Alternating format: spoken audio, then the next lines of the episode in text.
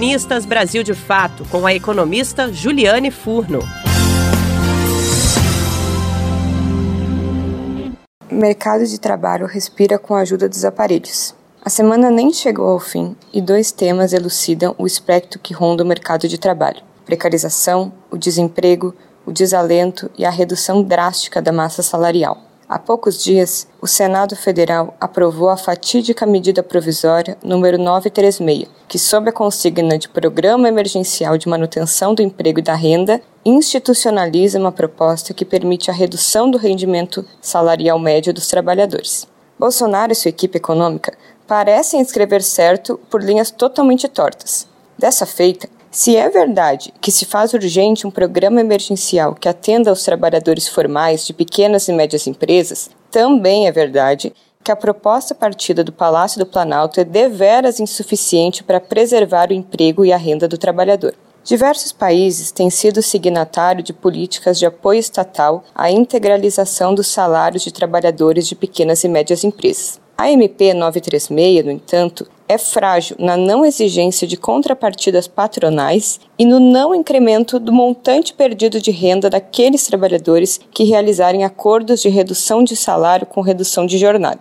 Isso porque a proposta do Bolsonaro restringe-se a complementar o percentual de renda perdida com o percentual do seguro-desemprego ao que o trabalhador teria direito, e não tendo como referência o seu salário atual. Assim, para os trabalhadores que ganhem até três salários mínimos, a queda do rendimento pode variar entre 10,5% e 42,2%, dependendo do acordo de redução salarial com jornada de trabalho, como mostrou um estudo do Centro de Estudos de Conjuntura e Política Econômica, SECOM, do Instituto de Economia da Unicamp. O impacto que é estimado dessa política no agregado da massa salarial varia entre a perca de 6,5 a 8,9 bilhões por mês a consequência dessa medida exige parcos estudos econômicos. Redução da base monetária salarial significa menor disponibilidade de renda para o consumo. Atualmente, o principal impacto econômico da crise do novo coronavírus é justamente a paralisia no consumo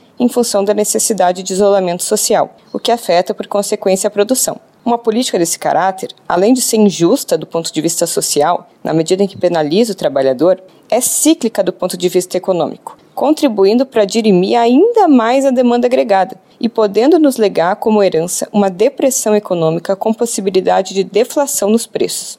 Em uma economia que vinha crescendo a 1% desde os apertos neoliberais, isso significa que provavelmente iremos levar em torno de 20 anos para retomar o nível de riqueza de produção interna do ano de 2014. Por fim, os dados das recentes pesquisas, como o novo CAGED e a PNAD Covid, trazem dados desastrosos. Além do desemprego ter se elevado substancialmente, o contingente de pessoas em idade ativa fora da força de trabalho, como alerta a economista Iriana Cadó, são 75 milhões de pessoas que perfazem um percentual de 41% do total das pessoas em idade ativa que estão fora da força de trabalho. Uma parte dessas pessoas está desalentada, nem procura mais trabalho, e por isso não consta nos números oficiais de desempregados. Outra parte, no entanto, gostaria de trabalhar e não encontra trabalho pelas atuais condições da pandemia. Se todas essas pessoas voltassem a procurar emprego, a taxa real de desempregados chegaria próximo de 30%.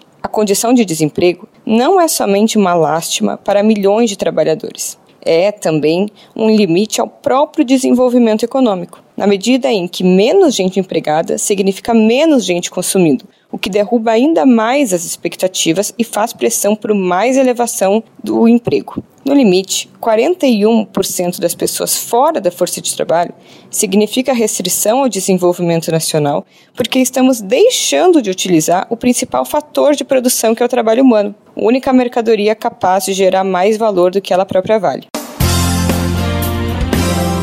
Você ouviu as reflexões da economista Juliane Furno.